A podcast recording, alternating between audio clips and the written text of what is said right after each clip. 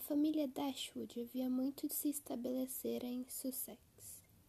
Suas terras eram vastas e sua residência ficava em Norton Park, no centro das propriedades, onde, durante muitas gerações, viveram de maneira tão respeitável que conquistaram a boa opinião geral dos vizinhos.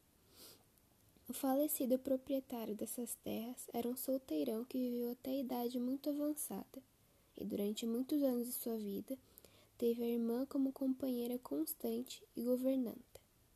Entretanto, a morte dela, ocorrida dez anos antes da dele, provocou uma grande alteração no lar, pois, para preencher a, a perda, ele convidou e recebeu em casa a família do sobrinho, o Sr. Henry Dashwood, herdeiro legal da propriedade de no Norland e a pessoa a quem ele pretendia legá-la. Na companhia do sobrinho, da sobrinha e dos filhos, os dias do velho fidalgo passaram-se confortavelmente. Seu apego a todos eles aumentou.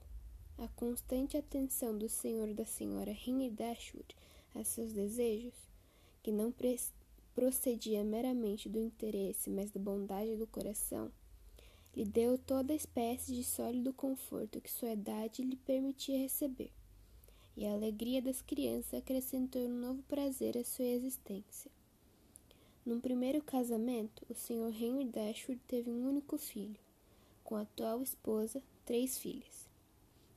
O filho, rapaz sério e respeitável, contava com os amplos recursos da fortuna da mãe, que fora grande, e metade da qual ele recebeu ao chegar à maioridade.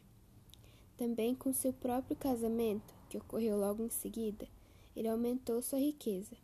Para ele, portanto, a herança da propriedade de Norland não era tão importante como para suas irmãs, já que os recursos delas, independentemente do que lhes poderia caber pelo fato de o pai herdar essa propriedade, só podiam ser escassos. A mãe nada tinha, e o pai apenas sete mil libras à disposição, visto que a metade restante da fortuna de sua primeira mulher também estava garantida para o filho, ele tinha apenas o usufruto vitalício dela. O velho fidalgo morreu e foi lido o testamento, que, como quase todos, provocou tanto decepção quanto prazer. Não foi nem tão injusto nem tão ingrato a ponto de tirar a propriedade do sobrinho. Contudo, deixou a ele em termos tais que destruiu metade do valor da herança. O Sr. Dashwood quisera mais para, pela mulher e pelas filhas do que para si mesmo ou para o filho. Mas para o filho e para o filho do filho, um menino de quatro anos, a herança estava tal forma garantida que não lhe permitia proporcionar aos que eles eram mais caros e mais necessitados um rendimento por algum eventual gravame sobre a propriedade ou pela venda de sua valiosa madeira. Tudo estava vinculado em proveito da criança, que, nas ocasionais visitas feitas com o pai e a mãe a Norland, conquistaram o afeto do tio, já que as tais atrações não são de modo algum raras com crianças de dois ou três anos de idade. Uma articulação imperfeita, um sério desejo de ter sempre a vontade satisfeita, muitas brincadeiras marotas e uma boa dose de barulho acabaram por superar o valor de toda a atenção que durante anos ele recebera da sobrinha e das filhas dela. Não pretendia ser indelicado, porém, em sinal de afeto pelas três meninas, deixou mil libras para cada uma. A decepção do Sr. Dashwood foi, no começo, profunda, mas o seu temperamento era alegre e otimista. Ele podia razoavelmente esperar vi viver muitos anos mais e, vivendo com economia, ou para uma soma considerável do produto de uma propriedade já grande e capaz de melhorias quase imediatas. Todavia, a fortuna, que tanto demorara em chegar, foi sua apenas por doze meses. Não sobreviveu ao tio mais do que isso, e dez mil libras, incluídas as heranças do falecido, foi tudo o que sobrou para a viúva e para as filhas. O filho foi chamado tão Logo se soube do risco de vida, e o Sr. Dashwood lhe recomendou, com a ênfase e urgência que a doença lhe fazia inspirar, a defesa dos interesses da madrasta das irmãs. O Sr. John Dashwood não tinha os sentimentos fortes do resto da família, porém ficou impressionado com uma recomendação de tal natureza em tal hora, e prometeu fazer tudo o que tivesse a seu alcance para ampará-las. Seu pai tranquilizou-se com a promessa, e o Sr. John Dashwood teve, então, tempo suficiente para examinar o que poderia prudentemente fazer, com, fazer por elas. Não era um rapaz de má índole, a menos que ser algo frio e egocêntrico signifique ter má índole mas era, em geral, respeitado, pois se portava com propriedade no cumprimento dos deveres comuns. Se tivesse casado com uma mulher mais agradável, poderia ter se tornado ainda mais respeitável do que era. Pod poderia até ter se tornado ele mesmo agradável, pois se casara muito jovem e muito apaixonado pela esposa. No entanto, a senhora John Dashwood era uma forte caricatura do marido, mais tacanha e egoísta. Quando fez a, a promessa ao pai, ele pensara consigo mesmo em aumentar a riqueza das irmãs, presenteando-as com mil libras cada uma. Naquele momento, sentiu-se à altura do gesto. A perspectiva de quatro mil libras por ano, além da renda atual, sem contar a metade restante da fortuna da mãe, enterneceu-lhe o coração e o fez sentir-se inclinado à generosidade. Sim, daí, daria a elas três mil libras, isso seria generoso e bonito, e bastaria para deixá-las em boa situação. Três mil libras! Poderia economizar quantia tão considerável sem grandes inconvenientes. Pensou nisso o dia, um dia inteiro, e durante vários dias seguidos, e não se arrependeu. Mal acabou o funeral do sogro, a senhora John Dashwood, sem avisar a sogra de sua intenção, che chegou com a criança e a criadagem. Ninguém poderia discutir-se o direito de vir. A casa era do marido desde que o pai dele falecera. Mas isso só agravava a indelicadeza da conduta. E para uma mulher na situação da senhora Dashwood, não era preciso ter sentimentos especiais para julgar aquilo tudo muito desagradável. Entretanto, na sua cabeça vinha um senso da honra tão, aguç... tão aguçado, uma generosidade tão romântica, que qualquer ofensa daquele tipo fosse quem fosse que a provocasse ou recebesse, era para ela motivo de uma aversão definitiva. A senhora John Dashwood não, nunca contara com o favor especial de ninguém da família do marido, e não tivera oportunidade, até o presente, de, de lhes demonstrar com que falta de consideração pelos outros podia agir quando a ocasião as exisse. A senhora Dashwood ressentiu-se tão agudamente daquele comportamento grosseiro e sentiu tal pela, desprezo pela nora, que a chegada desta teria deixado a casa para sempre se as súplicas da filha mais velha não a tivesse levado primeiro a refletir sobre o acerto de deixar a casa. Depois, seu terno amor pelas três filhas determinou-a a ficar, e pelo bem delas, evitar a ruptura com o irmão. Elinor, a filha mais velha, cujo conselho foi tão eficiente, possuía uma força de entendimento e uma frieza de julgamento que a qualificavam, embora tivesse apenas 19 anos, para ser a conselheira da mãe, lhe permitiam com frequência opor-se, para o proveito dos outros, àquela impaciência de espírito da senhora Dashwood que, em geral, a levava a cometer imprudências. Tinha um excelente coração, um temperamento afetuoso e sentimentos fortes mas sabia como governá-los. Isso era algo que a mãe havia, ainda tinha de aprender e que uma de suas irmãs resolvera que jamais lhe seria ensinado.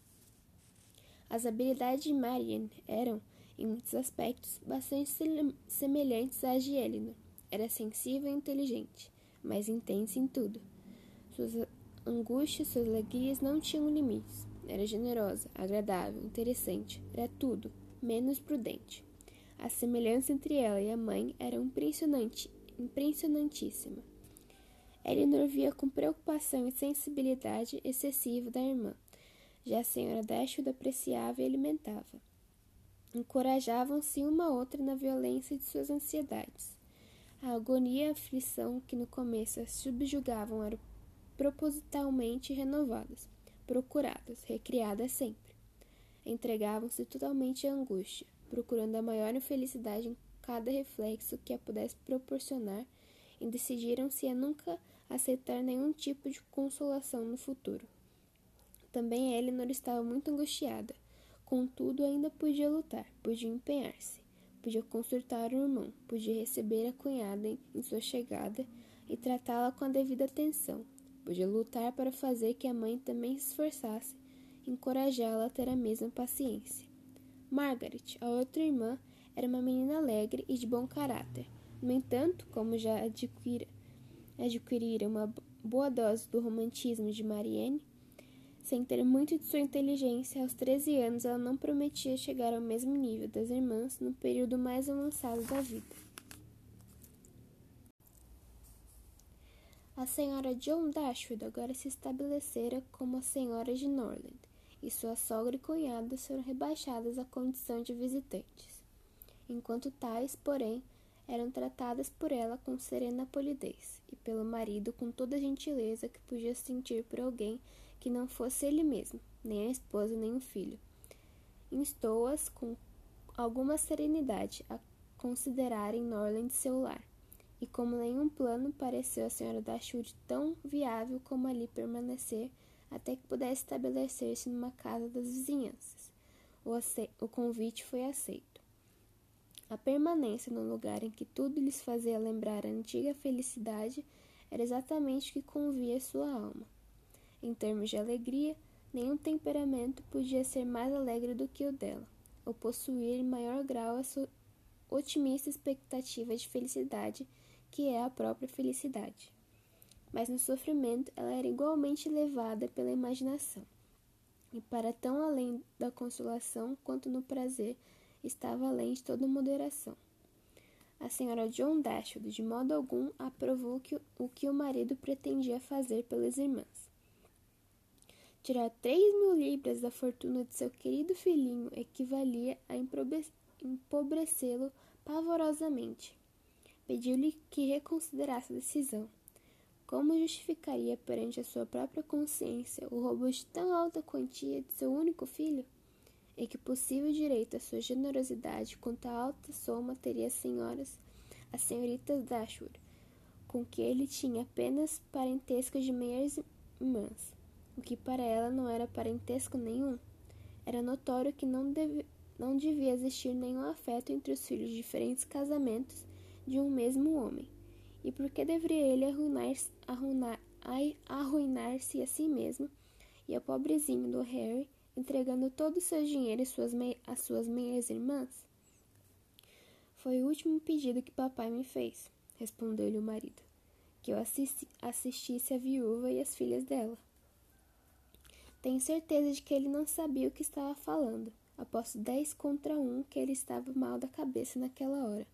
Se estivesse no seu juízo perfeito, ele não teria pensado em lhe pedir que se desfizesse da metade da fortuna de seu próprio filho. Ele não estipulou nenhuma ação em particular, minha cara Fanny. Só me pediu, em termos gerais, que ajudasse e tornasse a situação delas mais satisfatória do que estava a seu alcance fazê-lo. Talvez houvesse sido igualmente acertado que ele tivesse entregado o problema inteiramente a mim. Ele não poderia imaginar que eu as deixasse de lado. No entanto, como me dizia a promessa, eu não podia deixar de fazê-la. Pelo menos foi o que pensei na hora. A promessa foi feita e deve ser cumprida.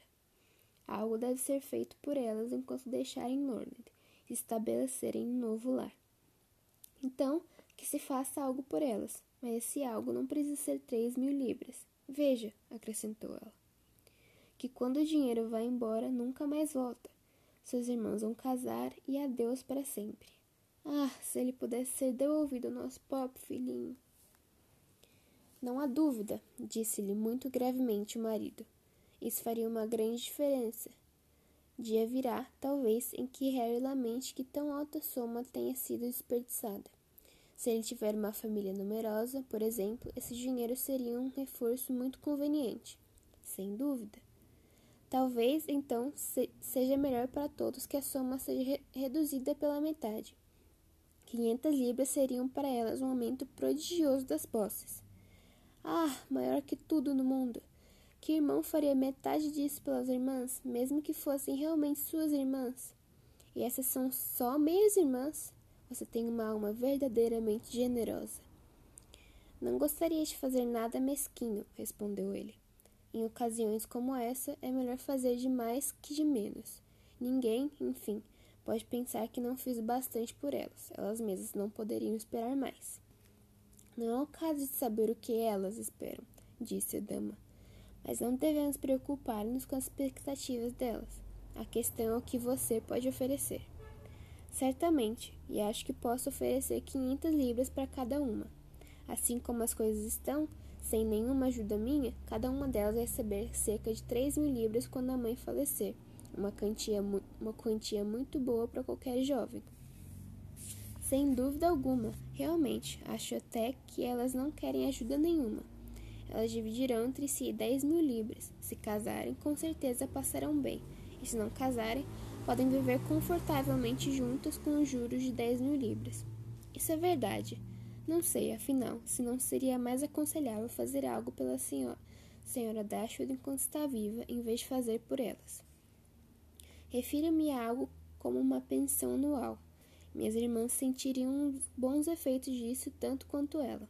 100 libras por ano seria o bastante para deixá-las numa situação perfeitamente satisfatória. Essa mulher hesitou um pouco, porém, em dar seu consentimento a esse plano. Certamente, disse ela, é melhor do que desperdiçar mil e quinhentas libras de uma vez só. Entretanto, se a senhora Dashwood viver quinze anos, teremos sido passados para trás. Quinze anos, minha cara Fanny. A vida dela não vale metade dessa quantia. Com certeza não. Mas, se reparar, as pessoas sempre vivem uma eternidade quando lhes pagam a pensão anual. E ela é muito robusta e saudável, mal passou dos 40. Uma pensão anual é coisa muito séria. Ela volta e torna a voltar a cada ano e não há jeito de se livrar dela. Não sabe o que está fazendo. Já tive muita experiência com os problemas que uma pensão anual traz. Visto que a minha mãe esteve às voltas com o pagamento de três criadas, de três delas as criadas aposentadas pelo testamento do meu pai. É espantoso como achava tudo aquilo desagradável. Essas pensões tinham de ser pagas duas vezes por ano, então havia o problema de entregá-las a elas. Daí disseram que uma delas morrera, e depois ficamos sabendo que não era verdade. Minha mãe ficava doente com aquilo. Sua renda não lhe pertencia, ela dizia com tais compromissos per perpétuos incluindo sobre ela. E aquilo foi indelicado da parte do meu pai, pois, se não fosse por isso, o dinheiro estaria totalmente à disposição da minha mãe, sem nenhuma restrição. Aquilo me deu tal aversão a pensões anuais que estou certa de que nada neste mundo me faria ficar atada ao pagamento de uma dessas anuidades. É, sem dúvida, sem dúvida, desagradável, respondeu o Sr. Dashwood ter um desses desfalques anuais na renda. Como a sua mãe disse com muita propriedade, assim a nossa riqueza não nos pertence. Ser obrigado ao pagamento regular de uma soma dessas em datas fixas não é de modo algum desejável. Isso acaba com a independência da pessoa. Não há dúvida. E afinal, nem ficarão agradecidas a você. Elas se julgam seguras, você não faz mais mais que o esperado e isso não gera nenhuma gratidão. Se eu fosse você, tudo que eu fizesse seria inteiramente por minha própria decisão. Não me comprometeria a lhes dar nenhuma quantia anual. Alguns anos poderá ser muito inconveniente deixar de lado 100 ou mesmo 50 libras nas próprias despesas. Creio que está certa, meu amor. É melhor que não haja nenhuma anuidade no caso. O que eu lhes der ocasionalmente será de muito maior proveito do que uma quantia anual, porque se sentissem seguras de ter uma renda maior, isso só faria que seu estilo de vida se tornasse mais perdulário, e com isso não ficariam um tostão mais ricas no fim do ano. Essa certamente é a melhor solução. Um presente de 50 libras, aqui e ali, evitará que elas se angustiem com o dinheiro e será suficiente para cumprir a promessa que fiz ao meu pai. Com toda certeza, Para ser sincera, estou intimamente convencida de que seu pai não tinha nenhuma intenção de que você desse a ela dinheiro algum. Tenho certeza de que a ajuda que ele tinha em mente era só que só que se poderia razoavelmente esperar de você. Por exemplo, como procurar uma casinha cômoda para elas, ajudá-las na mudança e enviar-lhes produtos de caça e pesca quando chegar à estação. Apostaria minha vida que ele não tinha visto nada mais do que isso. De fato, seria muito estranho e irracional se assim não fosse. Imagine só, meu caro Sr. Dashwood, quão excessivamente cômoda poderia ser, a vida de sua madrasta e de suas filhas com juros de sete mil libras, além das mil libras que pertencem a cada uma das meninas, o que vai dar cinquenta libras por ano para cada uma. E é, é claro, elas vão tirar o pagamento que farão a mãe pelo alojamento. No total, elas terão 500 libras por ano para si. E que diabos podem quatro mulheres querer mais do que isso? Vão gastar tão pouco.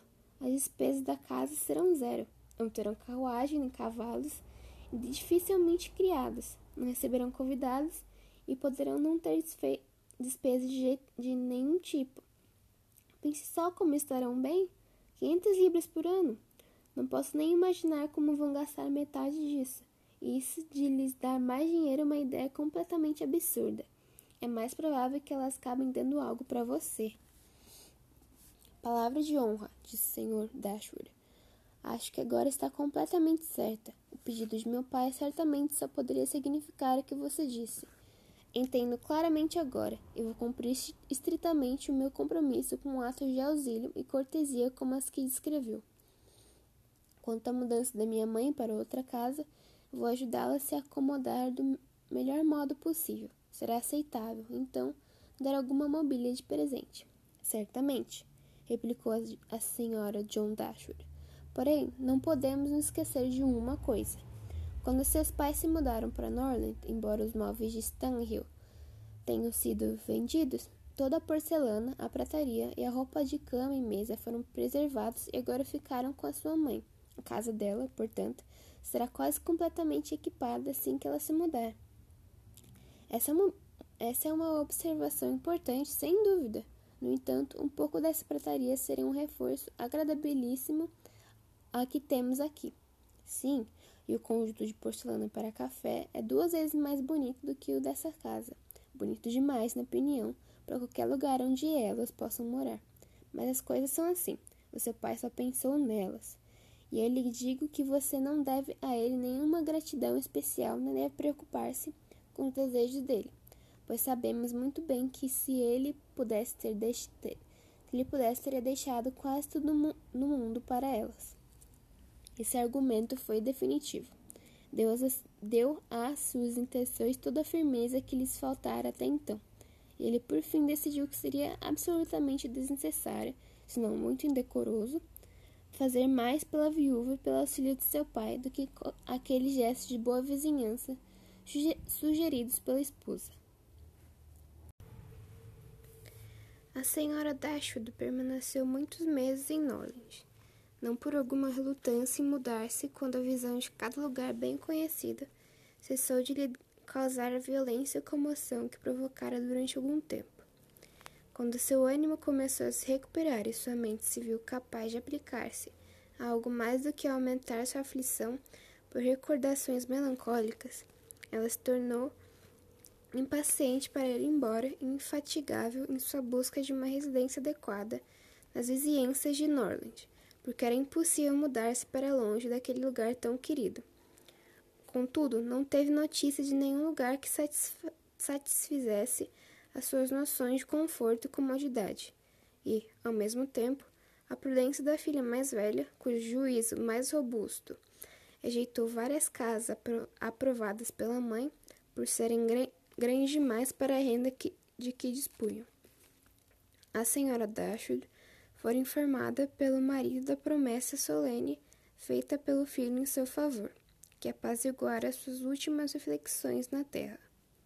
Não duvidava dessa garantia mais do que ele próprio duvidara, e a julgou com satisfação pela proteção que dava às filhas, embora, no que lhe dizia respeito, estivesse convencida de que uma quantia muito menor do que sete mil libras lhe permitiria viver na abundância. Alegrou-se também com o irmão delas, pelo bom coração que demonstrou ter, e se acusou de ter sido injusta com ele ao acreditar que fosse incapaz de qualquer generosidade. Seu comportamento delicado com ela e com as irmãs convenceram-na de que se preocupava com o bem-estar delas, e durante um bom tempo confiou firmemente na generosidade de suas intenções. O desprezo que sentira pela Nora logo de saída, quando se conheceram, aumentou muito com o maior conhecimento de seu caráter que a residência por seis meses com a família proporcionou, e talvez, malgrado qualquer consideração de polidez e de afeto maternal pela parte da senhora Dashwood, as duas senhoras teriam considerado impossível uma convivência tão prolongada, se não houvesse ocorrido uma circunstância particular que deu maior aceitabilidade, de acordo com as opiniões da senhora Dashwood, à permanência das filhas em Norland. Essa circunstância foi um crescente afeto entre sua filha mais velha e o irmão da senhora Dashwood senhora John Dashwood, um, um rapaz cavalheiro e simpático que lhes foi apresentado logo depois que sua irmã se estabeleceu em Norland e que desde então ali passara a maior parte do tempo. Algumas mães teriam incentivado aquela relação por interesse, já que Edward Ferrars era o filho primogênito de um homem que morrera riquíssimo, e algumas a teriam reprimido por prudência, pois, com exceção de uma quantia insignificante, toda a sua fortuna dependia do testamento da mãe. Entretanto, a senhora Dashwood não era influenciada por nenhuma dessas considerações. Para ela bastasse, bastava que ele parecesse am amável, que amasse a filha e que Eleanor correspondesse ao afeto dele. Era contra todas as suas ideias que a diferença de riqueza devesse separar todos os casais que fossem atraídos pela semelhança de temperamento e era para ela algo impossível que o mérito de Eleanor não fosse reconhecido por todos que a conhecessem. Edward Ferrars não se recomendava sua boa opinião por nenhuma graça especial na aparência ou no trato. Não era bonito e suas mane maneiras exigiam certa intimidade para se tornarem agradáveis. Era inseguro demais para fazer justiça a si mesmo. Apesar disso, quando superava a timidez natural, seu comportamento dava todas as indicações de um coração sincero e afetuoso. Era inteligente, e sua educação dera-lhe um sólido, um sólido esteio. Ainda assim, não tinha as habilidades nem o temperamento que correspondesse ao desejo da mãe e da irmã, que ansiavam por vê-lo distinguir-se como nem elas sabiam o que. Queriam que ele fizesse boa figura no mundo, de um modo ou de outro. Sua mãe desejava fazer que se interessasse por política, fazê-lo entrar no parlamento ou vê-lo ligado a um figurão no momento.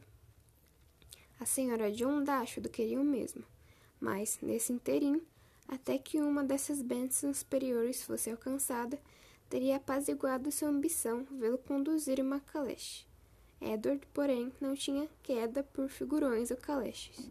Todos seus desejos giravam em torno do conforto doméstico e da tranquilidade da vida privada. Por sorte, tinha um irmão mais moço e mais promissor.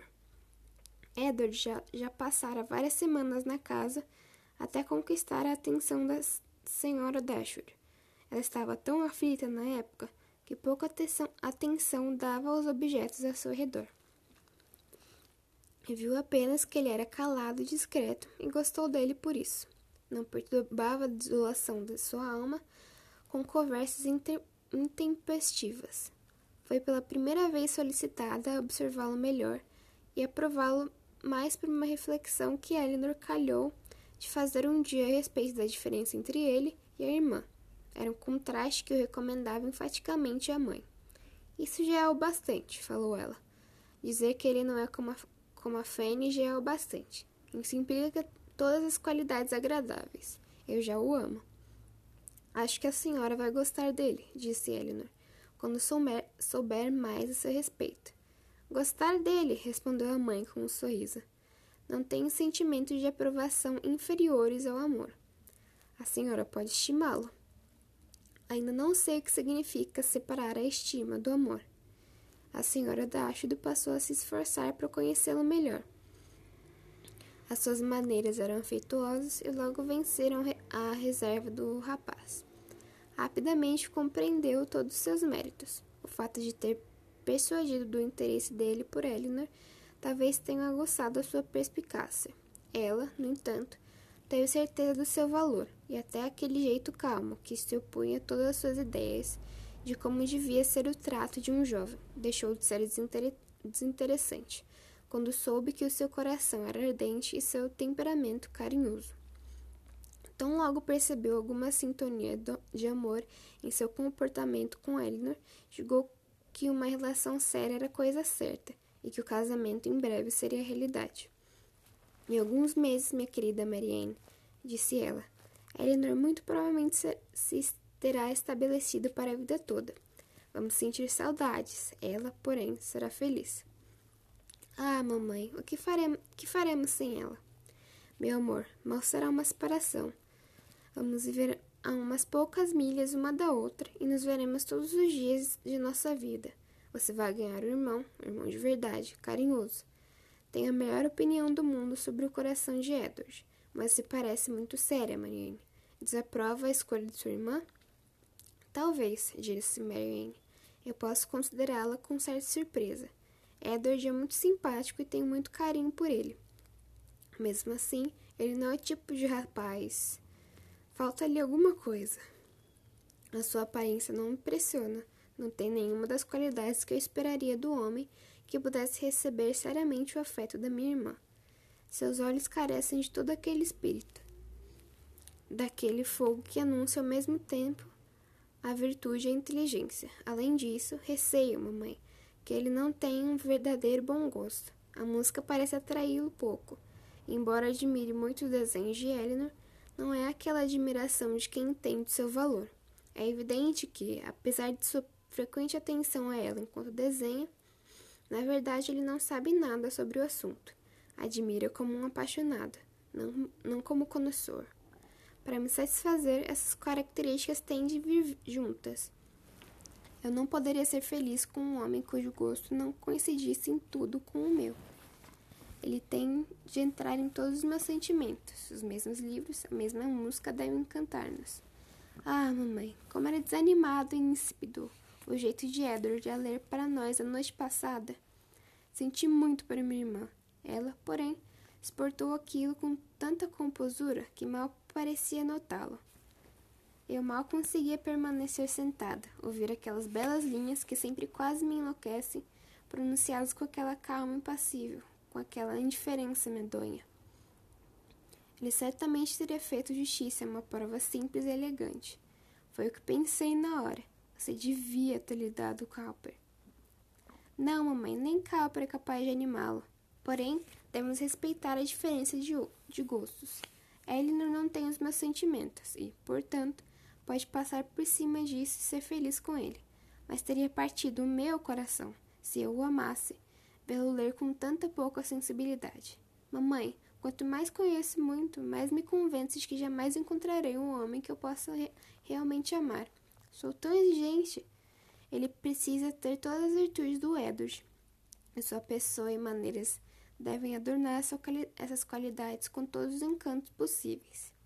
Lembre-se, meu amor, você não tem nem 17 anos.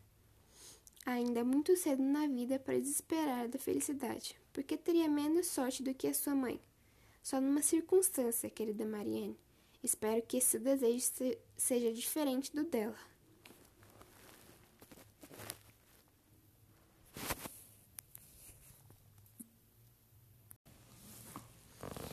Que pena, Eleanor, disse Marianne, que Edward não tenha gosto pelo desenho. Não tenha gosto pelo desenho, replicou Eleanor.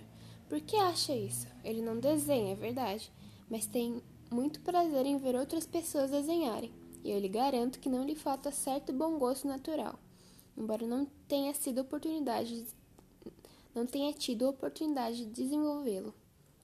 Se tivesse estudado, acho que desenharia muito bem. Ele tem tão pouca confiança em seu próprio julgamento em matérias como essa que jamais quer dar sua opinião sobre nenhum desenho. contudo tem um bom gosto correto e simples que, em geral, orienta perfeitamente bem.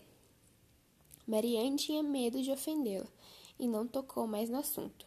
Entretanto, o tipo de aprovação que, segundo Eleanor, lhe provocava ver outras pessoas desenharem estava muito longe do prazer arrebatador que, em sua opinião, era a única coisa a merecer o nome de bom gosto. Mesmo assim, se bem que rindo por dentro do equívoco, ela aprovou a irmã pela cega predileção por Edros que o provocara. Espera, Marianne, prosseguiu Eleanor, que não ache que ele não tenha bom, não tem bom gosto. Na verdade, creio poder dizer que não pode ser assim pois o seu comportamento com ele é perfeitamente cordial. E se fosse aquela sua opinião, tenho certeza de que jamais seria gentil com ele. Marianne não sabia o que dizer. Não queria de modo algum magoar a irmã, e, no entanto, era-lhe impossível dizer alguma coisa em que não acreditasse. Por fim, respondeu: Não se ofenda, Eleanor, se a minha estima por ele não for de todo igual à ideia que você faz seus méritos. Não tive tantas oportunidades de avaliar minuciosamente as menores inclinações de sua alma, as suas preferências e gostos, como você, mas tenho a maior, a mais alta consideração sobre a sua bondade e seu bom gosto. Penso dele tudo que é validoso e simpático. Estou certa, respondeu Elinor com um sorriso, de que seus mais caros amigos não ficariam insatisfeitos com um elogio desses não vejo como poderia expressar-se em termos mais calorosos. Marianne ficou feliz por ter contentado a irmã com tanta facilidade. De seu bom senso e de sua bondade, continuou Eleanor, acho que ninguém que teria tido com ele uma conversa franca pode duvidar. A excelência de sua inteligência e de seus princípios só pode ser ofuscada pela timidez que muitas vezes o faz permanecer calado. Você o conhece bastante para fazer justiça ao seu grande valor. Porém, sobre as suas menores inclinações, como a chama, algumas circunstâncias especiais mantiveram você mais desconhecedora do que eu. Ele e eu muitas vezes passamos um bom tempo juntos, enquanto você se dedica completamente à mamãe, guiada pelos mais afetuosos princípios. Vi muitas coisas nele, estudei seus sentimentos e ouvir a sua opinião sobre assuntos de literatura e interesses. Em resumo, ouso dizer que a mente dele é bem informada, o seu gosto pelos livros excessivamente grande, sua imaginação viva, sua observação justa e correta, e seu gosto delicado e puro. Seus talentos, em todos os aspectos, ganham com a familiaridade tanto quanto suas maneiras e pessoas. À primeira vista, seu trato certamente não impressiona, e sua pessoa dificilmente pode ser considerada bonita. Até se perceber a expressão de seus olhos, excepcionalmente bondosa, e a doçura geral de suas afeições. Agora eu o conheço tão bem que o acho realmente bonito, ou pelo menos quase. O que me diz, Marianne? Logo, logo vou achá-lo bonito, Eleanor, se é que eu já não acho. Quando me diz que o amo como a um irmão, não verei mais imperfeição em seu rosto do que no coração. Eleanor assustou-se com essa declaração e lamentou o ardor que traiu ao falar sobre ele. Sentiu que Edward ocupava uma alta posição em sua estima. Achava que o afeto era recíproco, mas exigia maior certeza sobre isso para que a certeza de Marion sobre a atração entre os dois lhe agradasse. Ela sabia que naquilo que Mary e a mãe conjeturavam por um momento, no momento seguinte elas acreditavam, já que com elas desejar era esperar, esperar era ter a expectativa. Tentou explicar à irmã a real situação. Não tento negar, disse ela, que o tenho em altíssima consideração, que o estimo muito, que gosto dele. Marianne, então, explodiu indignada. Estimo, gosto dele, insensível Eleanor. Ah, pior que insensível. Envergonhada de não ser, use as palavras de novo e eu sairei da sala imediatamente. Eleanor não pôde conter o riso. Peço desculpas, disse ela, e pode ter certeza de que não quis ofendê-la ao falar tão serenamente dos meus próprios sentimentos. Você pode crer que são mais fortes do que mencionei. Pode crer, em suma, que eles são tais como os méritos dele e a suspeita. A esperança de seu afeto por mim podem segurar, sem imprudência lou ou loucura. Porém, não creia mais do que isso. Não tenho nenhuma certeza de seu afeto por mim. Há momentos em que parece duvidosa a força desse sentimento. E, até os seus sentimentos se tornarem completamente conhecidos, não é de admirar o meu desejo de evitar qualquer encorajamento à minha própria queda por ele, crendo ou chamando-a de mais do que é. No fundo do coração, sinto pouca, ou quase nenhuma dúvida do interesse dele por mim, mas há outros pontos a considerar, além da sua inclinação. Ele está longe de ser independente. Não sabemos o que a mãe dele é na realidade, contudo, da menção ocasion ocasional por parte da Fanny de seu comportamento e suas opiniões. Nunca estivemos inclinados a considerá-la simpática, ou, e, ou, ou estou muito enganada, ou o próprio Edward não está consciente de que deve haver muitas dificuldades em seu caminho, se quiser casar-se com uma mulher que não tem nenhuma grande fortuna ou nenhuma alta posição na sociedade.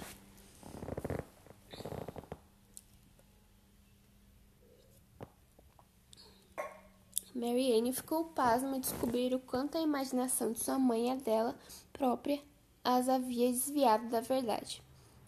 E não está realmente noiva dele, disse ela. Não obstante, isso logo vai acontecer. Esse adiamento vai proporcionar duas vantagens. Eu não vou perdê-la tão cedo, e Edward terá mais oportunidade de desenvolver um gosto natural pela sua atividade favorita, o que deve ser tão indispensável o que deve ser tão indispensavelmente necessário para a futura felicidade de você. Ah, se ele fosse estimulado pelo seu gênio a aprender a desenhar, que delícia seria! Eleanor dera, dera sua verdadeira opinião à irmã. Não podia encarar sua queda por ela de uma perspectiva tão favorável quanto Marianne acreditava que fosse. Havia nele, às vezes, uma falta de ânimo que, se não denotava de indiferença, indicava algo quase tão, tão pouco promissor.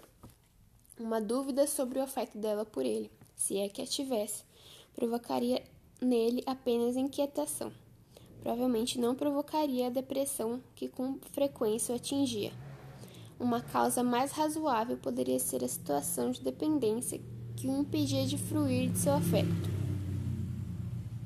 Ela sabia que, o comportamento da mãe dele não lhe permitia, não lhe permitia uma situação financeira satisfatória no presente, nem lhe dava nenhuma garantia de que pudesse formar um lar, sem atender estritamente, as ideias dela sobre a sua futura alta condição. Sabendo disso, era impossível para ele não sentir-se à vontade ao falar sobre o assunto. Estava longe de confiar no bom êxito de sua preferência por Edward, que sua mãe e sua irmã ainda consideravam certo. Não. Quanto mais dois ficavam juntos, mais duvidosa parecia a natureza dos sentimentos dele. E às vezes, durante alguns minutos dolorosos, ela acreditava que tudo não passava de amizade. Mas, fossem quais fossem os limites desse sentimento, ele era suficiente, quando visto pela irmã dele, para inquietá-la e ao mesmo tempo que era ainda mais comum, torná-la grosseira. Ela aproveitou então a primeira oportunidade de afrontar a madrasta, falando-lhe com tanta expressividade das grandes expectativas do irmão, da decisão da senhora Ferrers que ambos os filhos deveriam fazer bons casamentos e do perigo que, que corria qualquer mocinha que tentasse seduzi-lo, que a senhora Dashwood não pode fingir não compreender nem tentar aparentar calma. Deu-lhe uma resposta que externava todo o seu desdém e de imediato deixou a sala, decidida que, fossem quais fossem os inconvenientes ou as despesas de uma mudança súbita, sua querida Eleanor não deveria expor-se por mais de uma semana a tais insinuações. Nesse estado de espírito, foi-lhe entregue uma carta pelo correio, contendo uma proposta que chegava na hora certa. Era a oferta de uma casinha, em ótimas condições de pagamento, pertencente a um parente seu, cavalheiro de posses e de boa condição social em Devonshire. A carta era do próprio cavaleiro, estava escrita no autêntico espírito de um acordo amigável. Ele, ele soubera que ela precisava de uma residência, embora a casa que agora lhe oferecia não passasse de um chalé, garantia-lhe que seria feito tudo o que ela julgasse necessário, se o lugar lhe agradasse. Depois de lhe descrever os permenores da casa do jardim, encheou-a seriamente a vir, virem ela e as filhas a Barton Park, lugar de sua própria residência, de onde poderiam julgar por si mesmas se o chalé Barton, pois, pois ambas as casas ficavam na mesma paróquia, poderia, com algumas reformas, tornar-se cômodo para elas. Parecia realmente desejoso de abrigá-la, e toda a carta foi escrita num estilo tão simpático que não poderia deixar de agradar a prima, sobretudo num momento em que ela estava sofrendo pelo comportamento frio e hostil de seus parentes mais próximos. Não precisou de muito tempo para, para deliberar ou pensar. Sua decisão já estava tomada ao terminar a carta. A localização de Barton, num condado tão distante a Sussex como Devonshire, o que alguns, algumas horas antes teria sido uma objeção suficiente para superar qualquer possível vantagem do lugar, agora era seu principal atrativo. Deixar as vizinhanças de Norland não era mais um mal, era um, obje um, um objeto de desejo, era uma bênção, em comparação com a desgraça de continu continuar a ser hóspede da Nora e mudar-se para sempre desse lugar tão querido seria menos doloroso do que o habitar ou visitar enquanto uma mulher como aquela fosse sua proprietária. Escreveu de imediato ao senhor, ao, a Sir John Middleton, uma carta agradecendo sua gentileza e aceitando a proposta, e logo se apressou em mostrar as duas cartas às filhas, uma vez que precisava ter a aprovação delas antes de enviar a resposta. Eleanor sempre achara que seria mais prudente para elas estabelecerem-se estabelecerem-se alguma distância de Norland do que permanecerem nas proximidades de, de seus presentes relacionamentos. Sobre esse ponto, portanto, não seria ela se opor à intenção da mãe de se mudar para Devonshire. A casa também, tal como, se, como a descrevera Sir John, era de dimensões tão modestas e o aluguel era tão excep excepcionalmente módico que não lhe dava ocasião para objeções sobre esse ponto. Portanto, embora não fosse um plano que oferecesse muitos encantos à imaginação e fosse uma mudança para, para mais longe de Norland do que desejava, não tentou dissuadir a mãe de enviar uma carta de aceitação.